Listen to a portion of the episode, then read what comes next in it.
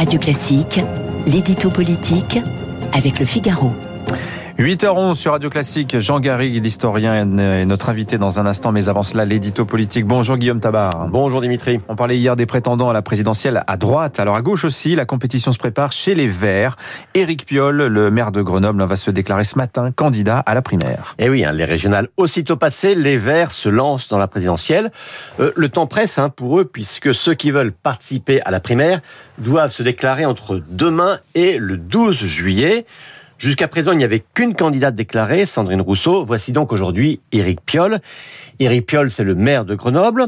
En 2014, il avait été le premier écologiste à décrocher une ville de plus de 100 000 habitants. Il a été très largement réélu il y a un an. Euh, il représente ce qu'on pourrait appeler l'aile gauche hein, d'Europe Écologie Les Verts. Il avait d'ailleurs soutenu Jean-Luc Mélenchon en 2017. Euh, c'est un homme brillant, intelligent, mais peut porter au compromis. Euh, ce n'est pas lui, par exemple, hein, qui, comme Yannick Jadot il y a quatre ans, euh, s'effacera au profit d'un candidat socialiste. Alors Yannick Jadot, justement, est-ce qu'il ne va pas lui aussi participer à la primaire des Verts?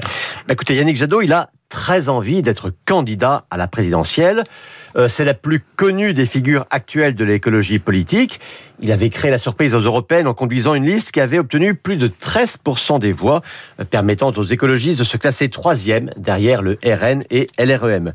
Donc oui, il se voit en présidentiable, mais il se méfie de la primaire des Verts et se rêverait plutôt en rassembleur à gauche, mais au-delà de son parti. Mais pourquoi il se méfie comme cela de la primaire de son parti? Bah, Écoutez, hein, je vous disais que Piolle était l'aile gauche des écolos. Jadot, lui, en serait plutôt l'aile droite. Il est pro-entreprise, il est très européen. Il n'hésite pas à parler de sécurité et à défendre la police.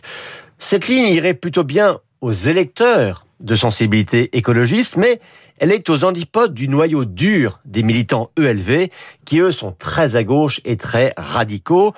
Des militants qui préfèrent aussi des figures peu connues mais orthodoxes à des personnalités médiatiques, donc forcément suspectes à leurs yeux. Il faut quand même se rappeler hein, qu'entre Nicolas Hulot et Eva Joly, les Verts avaient préféré Eva Joly, avec le résultat dont on se souvient, ou plutôt dont on ne se souvient pas. Alors, cette primaire, finalement, est-ce que c'est une aide ou un frein à l'essor de l'écologie politique, Guillaume? Vous savez que ça n'est jamais simple. C'est une évidence que l'écologie est devenue une thématique centrale et pour tous les partis. C'est aussi un fait que la gauche tout entière fait de l'écologie euh, sa colonne vertébrale et peut-être même son seul point de convergence. Alors les Verts se disent qu'avec le temps de l'écologie est venu celui des écologistes. Mais ils ont le don de cultiver les querelles d'appareils et les anathèmes personnels.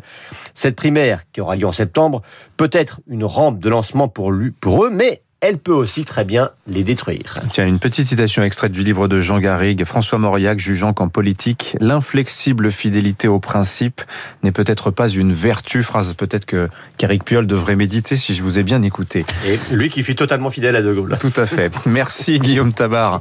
Du Figaro, 8h14.